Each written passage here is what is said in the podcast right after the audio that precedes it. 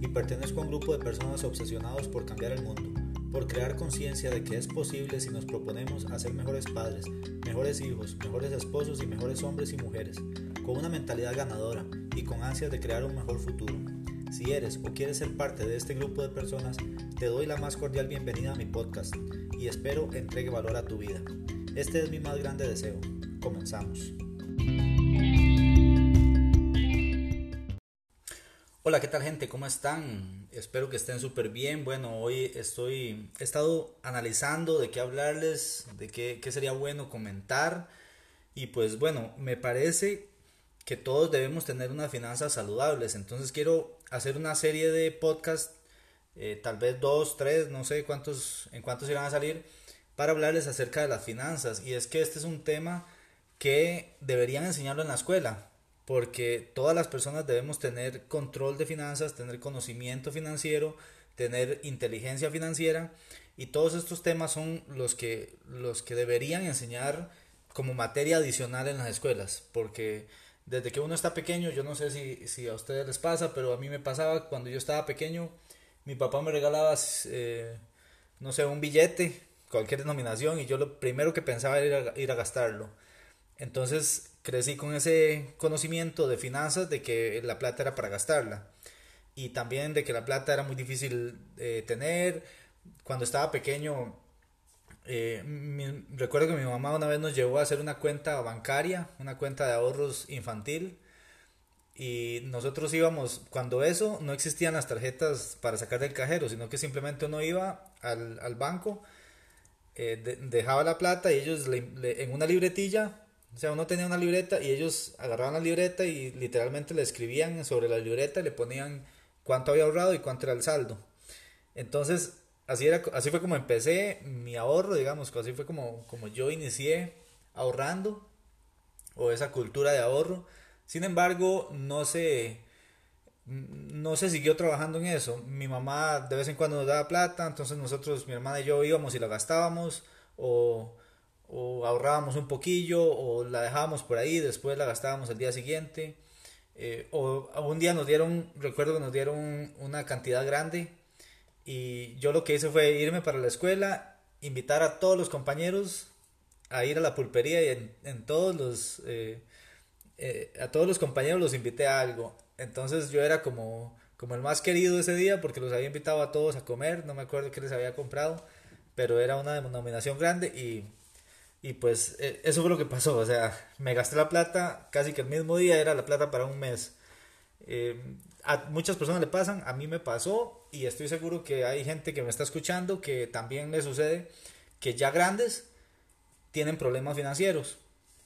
Y, y los problemas financieros se dan principalmente porque en la casa las, las personas que son los que nos, nos deberían enseñar nos enseñan erróneamente y eso no se debe a que, a que quieran hacerlo, sino que así, así se les enseñó a ellos o nunca se les enseñó. Entonces a nosotros nos, se nos enseña que es bueno ahorrar, pero eh, no, no es tan, tan necesario. Mi papá me enseñó que si yo quería tener una casa tenía que sacar un préstamo, que si yo quería hacer, comprar un carro tenía que sacar un préstamo. Entonces, también esa, esa es la mentalidad que, que tiene el, eh, la mayoría de personas en el mundo que, la única forma de, tener algo es por medio de un préstamo. Sin embargo, más adelante, dentro en estos, eh, en esta serie de podcasts, vamos a ver cómo no es tan, tan, o sea, cómo esa no es la única opción para eh, conseguir algo, ¿ok? Entonces, bueno, primero, para mejorar las finanzas hay que, hay que ser consciente de la situación actual, porque nosotros decimos muchas veces, sí, eh, yo estoy bien, pero por dentro sabe que la billetera está vacía, que no hay plata en el banco y que hay que pagar algunas deudas. Entonces, eh, ser consciente de la situación actual y saber cuánto tengo y qué tengo que pagar, qué son, cuáles son mis gastos fijos, los gastos que yo normalmente hago todos los meses, llámese gasolina del carro, llámese el pago de la hipoteca o el pago del alquiler, eh, llámese la comida de todos los meses, esos son gastos fijos entonces, hacer un, balance de situación de cómo estoy actualmente, cuáles son mis ingresos y cuáles son mis gastos. Entonces, es importante tener esto en cuenta antes de empezar a pensar en, en, mejorar las finanzas, porque si no sabemos cómo estamos, no sabemos cómo queremos llegar o cómo queremos estar y no podemos hacer nada. O sea, se dice que el que no sabe para dónde va, ya llegó. Entonces, primero ser consciente de la situación actual, después se debe definir cómo quieres vivir, porque si por ejemplo hay personas que me dicen, no, yo yo quiero seguir viviendo así, endeudado toda la vida y pagando y trabajando y lo que me llega de salario lo pago en deudas y, así toda mi vida. Tal vez allá cuando tenga 60 años y me pensione ya no deba nada y ya pueda vivir tranquilo, ok. Está bien, si así es como quiere vivir, pues eh, todo bien, siga, siga ese camino que ahí va bien, ¿sí? Pero hay gente que dice, no, yo quiero que me quede un poco más, que me, que me dé chance para, para ahorrar, que me dé chance para ir a pasear, para darme mis gustos, para cambiar de carro, entonces, todo esto es importante hacer una lista. O, bueno, lo que yo hice en mi caso fue hacer un, agarrar un cuaderno y poner cómo quería vivir o cómo quería llegar a vivir de aquí a cinco años. Entonces dije, bueno, de aquí a cinco años yo quiero tener, eh, quiero levantarme a esta hora, quiero eh, em, desayunar, Tal vez ya, bueno, en mi caso yo puse que iba a tener a alguien que me hiciera el desayuno, ya contratar una empleada para que estuviera, para que hiciera desayuno, por ejemplo. Entonces, cosas así, eh, uno puede poner cómo quiere vivir y después empezar a trabajar a partir de, de, esas, de esa situación. Ya uno visualizándolo tiene una meta y dice, yo quiero vivir así. Si, por ejemplo, eh, usted dice, no, es que yo lo que quiero es eh, pasear todos los años, irme un mes de vacaciones todos los años a otro país, pues entonces, a partir de la situación actual, usted dice, bueno, tengo esta situación, con esta, como estoy viviendo, ¿puedo hacerlo? Y si la respuesta es no, entonces defina que eso es lo que quiere y a partir de ahí prepare un presupuesto. Entonces, ¿cómo se prepara un presupuesto? Eh, para preparar un presupuesto simplemente tenemos que agarrar los ingresos, o sea, lo que, lo que recibimos, ya sea de salarios, de comisiones, eh, si tienen algún ingreso extra, alguna inversión, eh, todo esto, se pone la lista de ingresos y ya con eso se sabe cuánto es el monto, eh, el monto mensual que yo, con el que yo cuento. ¿okay? Y después se hace los gastos fijos. Entonces vamos a poner dentro de los gastos fijos uno a uno cada por detalle. Entonces, por ejemplo, pago del alquiler de la casa o pago de hipoteca, después pago del carro, gasolina, comida, electricidad, bueno, servicios básicos, electricidad, agua, teléfono, cable, todo eso, incluso lo pueden poner detallado, no poner nada más servicios, servicios básicos, porque eh, servicios básicos puede ser un monto eh, muy grande y depende del, servicio, puede ser que no tengan que pagar, no sé, internet o que no tengan que pagar cable o, o no sé, entonces es mejor ponerlo separado. Entonces, por ejemplo, si pagan mantenimiento de la casa o recolección, servicios municipales, todo esto, ponerlo todo por, por puntos y poner cuánto es el monto. Lo que yo hice fue que puse cuánto es el monto que tengo que pagar mensualmente de eso y qué fecha tengo que pagarlo. Esto también me ayudó porque eh, yo abro este archivo de, presupuesto cada cierto tiempo, lo pueden hacer en un Excel, súper sencillo.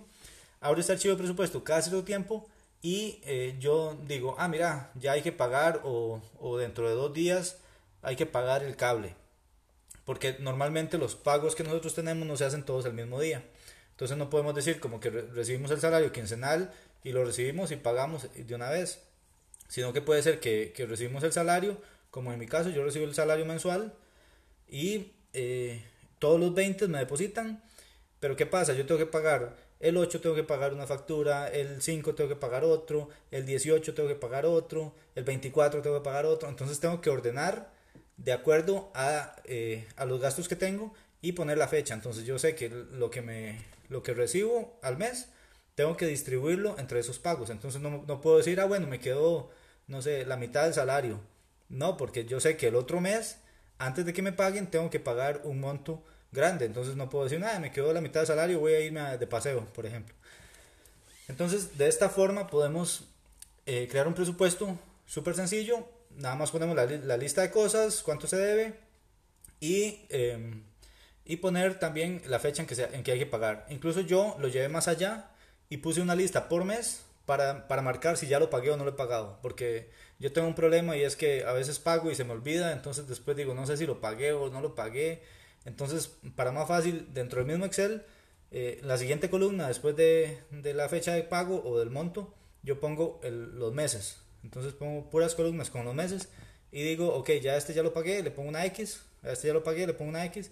Y los que todavía no he pagado, pero que tengo que pagar el otro, el otro mes, o sea, que tengo que dejarme la plata de este, de este salario o de, esta, de este mes, de esta quincena, tengo que, tengo que pagarlos después, antes de que me vuelvan a pagar. Entonces yo le pongo un guion porque yo sé que todavía esto tengo que pagarlo, o sea, que de esa plata no puedo disponer todavía.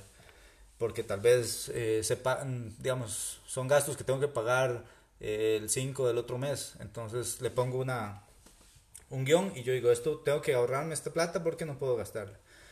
Entonces hacer un presupuesto ayuda bastante porque ya ahí puede, puede decir, ok, estoy gastando más de lo que gano o estoy eh, gastando justamente lo que gano o en qué se me está yendo la plata. Porque muchas veces uno dice, ok, yo, yo lo que tengo que pagar es un 80% de mi salario y que se me hace el otro 20, no sé, se, desaparece porque a final de quincena o a final de mes otra vez estoy sin plata. Entonces, de esta forma, mediante un presupuesto podemos identificar y decir, ok, eh, me, me, está quedando un 20% después de, que hago todos los pagos. ¿Qué pasa con esa plata? Y llevar un control. Hay un montón de aplicaciones eh, para el celular donde podemos llevar un control de los gastos. Incluso cada vez que yo gasto, eh, paso la tarjeta, entonces decir, bueno, gasté en, esta tarjeta tal monto, eh, gasté, no sé, fui a al supermercado, compré tal cosa en efectivo, entonces gasté en efectivo y eh, con las aplicaciones uno puede llevar el control de cuánto gasta y inclusive uno puede registrar que es una tarjeta y la fecha de pago. Entonces la misma aplicación hay algunas que le, indican a uno, ok, hoy hay que pagar la tarjeta de crédito para que, se para que no se lo olvide.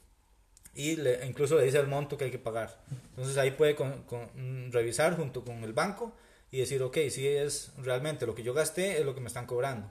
Porque también hay gente que, que tiene tarjetas de crédito y le llegan los cobros y pagan y no se dan cuenta que pagaron ni revisan el estado de cuenta y en muchas ocasiones se han dado casos donde em, le hacen cobros dobles y no se dan cuenta, simplemente lo pagan. Entonces hay que estar muy, muy pendiente de eso. Hay que ver el dinero o, o, o el, sí, los ingresos, el, dinero como tal, de, de, una forma con cuidado pero sabiendo que, que, está ahí para hacer pagos y para nuestro disfrute. O sea, nosotros eh, al final trabajamos, intercambiamos tiempo por dinero para, eh, para poder disfrutar eh, el resto de tiempo que tenemos. Entonces, un punto muy importante que lo leí en un libro, les recomiendo el libro, se llama El, el hombre más rico de Babilonia. En este libro hay un consejo que, que dice que cualquier persona puede hacerse multimillonaria simplemente ahorrando el 10% del salario. O sea, de lo que le llegue, el 10%. Entonces, ¿qué pasa? Mucha gente me dirá, no, es que yo no tengo, eh, apenas sobrevivo con lo que tengo. Ok, eso quiere decir que está gastando más de lo que tiene. Entonces, primero ordénese, ordena el presupuesto, ve a ver, ve a ver en qué está gastando y no gaste más de lo que gana. Y a, a partir de, de, de este punto, identifique, ok, hágase la idea de que usted gana un 90% de lo que realmente gana. Eso fue lo que yo hice. Yo, yo dije, ok, yo no gano este monto, sino que voy a ganar un 90% de eso y el 10% que, que, que, no estoy percibiendo lo meto en una cuenta de ahorros. Entonces, desde que me depositaban ese 10% era la cuenta de ahorros. Eso es lo que yo llamo la gallina de los huevos de oro. ¿Por qué? Porque ese 10% a largo plazo se va a convertir, digamos, en un año va a ser básicamente un salario, porque es, eh, en un año son 12 meses, van a ser 10%, 10 por 12 meses es prácticamente el salario. Hay gente que dice, ok, ya tengo, ya ahorré el 10%, tengo un salario, vámonos de paseo, y lo gastan. Entonces el siguiente año tienen que volver a empezar desde cero. Pero ¿qué pasa? Esto es pensar a largo plazo y no pensar a que, a que ya mañana me puedo eh, comprar algo, sino que esto va a ser el capital el 10% que va a ahorrar va a ser el capital que se va a construir para tener un imperio. O sea, para más adelante invertir en, un negocio o comprar una propiedad que, que, nos genere ganancias. No va a ser dinero para gastar. Ahora, hay gente que me dice, no, pero que si yo me muero, ok, si se muere no puede disfrutar, pero eh, el objetivo es que aquí no, no, no, es, no estamos pensando en morirnos mañana, ni morirnos en un año. Y, y, y aún así, si lo pensáramos, ¿qué pasa si, si vivimos dos, 100 eh, años tal vez? O, o no sé, vivimos tamaño 80 años. ¿Qué pasa si nunca ahorramos? Siempre vamos a vivir, como decimos aquí, el quebrado, el comido. Eh, prácticamente lo que, lo que hacemos, eso lo gastamos y listo. Entonces hay que pensar a futuro, pensar a largo plazo. Porque cuando yo empecé a ahorrar el 10%, empecé a ver el primer mes, tenía un poquillo de plata y yo dije, no, un 10% no es nada. Eh, el siguiente mes ya había un poquito más, hasta que ya llegué a tener eh, un año ahorrando todos los meses la misma cantidad y ya tenía un salario ahí eh, libre. Entonces después lo que hice una vez que tenía el salario fue que lo metía a una inversión para que me generara más interés que tenerlo en una cuenta del banco. Eso lo veríamos más adelante, cómo, cómo poder invertir bien. Y entonces empecé a pensar en largo plazo y, y una vez que tenía el año ahorrando dije, ok, ya este dinero ya está libre. Ya mis gastos comunes que están en el presupuesto no tocan esa plata. Ok, esa plata está eh, libre y, es, es para construir que el día de mañana me sale un negocio y alguien me dice, le vendo una propiedad, le vendo una casa, le vendo algo. Entonces yo digo, ok, sí, puedo comprar una casa, tenerla alquilando y me va a generar más ingresos que tenerla ahorrada. Entonces siempre pensar en el 10%. Ahora hay gente que me dice, no, es que el 10% yo gano muy poquito. O sea, yo gano, no sé, eh, vamos a ver, hay gente que gana, digámosle, 200 dólares. Entonces dice, es que yo gano 200 dólares y apenas me da para salir, ok, ahorre 20 dólares, que es el 10%. No, no se va a morir por vivir con 180 dólares. Igual, o sea, lo que yo he identificado en, en, este tiempo que llevo trabajando finanzas y viendo esto es que la gente, no importa lo que gana, vive bien. O sea, se acomodan, se adecuan a lo que ganan. Conozco gente, eh, tenía un compañero que tenía tres hijos, la esposa no trabajaba y solo él trabajaba y ganaba igual que yo y vivía bien, o sea, eh, vivían bien. Y yo, de nada más mi esposa y yo, y también vivíamos bien. Entonces, eh, al final, si uno, si uno acomoda su salario a su estilo de vida, está bien. Entonces eh, es mejor hacer eso, eh, ordenar el 10%, pensar a largo plazo, ahorrarlo y no tocarlo. Porque hay gente que dice, no, es que me salió una emergencia y tuve que gastarlo. Ok, pero la emergencia podía estar dentro del presupuesto porque ese es otro punto. Dentro del presupuesto hay que tener también, aparte de los gastos comunes, se debe tener gastos para emergencia y ahorros con objetivos. ¿Qué son los ahorros con objetivos? Por ejemplo, si yo digo, yo quiero ir a irme de vacaciones eh, en diciembre, todos los diciembres quiero irme de vacaciones, entonces ahorrar un monto y ponerle, yo voy a ahorrar, no sé, 40 eh, dólares por mes para irme de vacaciones en diciembre. O sea, poner un monto y decir, yo voy a ahorrar este monto por mes para irme de vacaciones. Entonces eso iría dentro del presupuesto. Pero ¿qué pasa? Si hay alguna emergencia, entonces también otro, otro monto que diga ahorro para emergencias. El día de mañana no hubo emergencias y tiene un fondo bueno, entonces puede pasar ese fondo a el fondo de capital, que es el ahorro del 10%, o puede gastarlos. O sea, ya eso eh, es cuestión de cada quien. Pero esto sería una buena forma.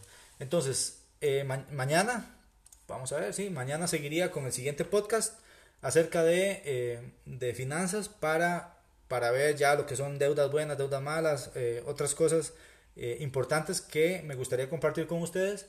Entonces, ojalá que les haya gustado el podcast. Eh, esperen el de mañana. O bueno, vea, yo digo mañana, pero puede ser que los estén escuchando todos seguidos. Entonces, en el siguiente podcast les voy a estar compartiendo esta información. Ojalá si les gustó, si les llamó la atención algo, lo compartan. Eh, se pueden suscribir para que les llegue la notificación cada vez que yo subo un podcast. Se suscriben. Y pues, eh, ojalá que les haya gustado, ¿verdad? Entonces nos vemos en el siguiente podcast. Hasta luego.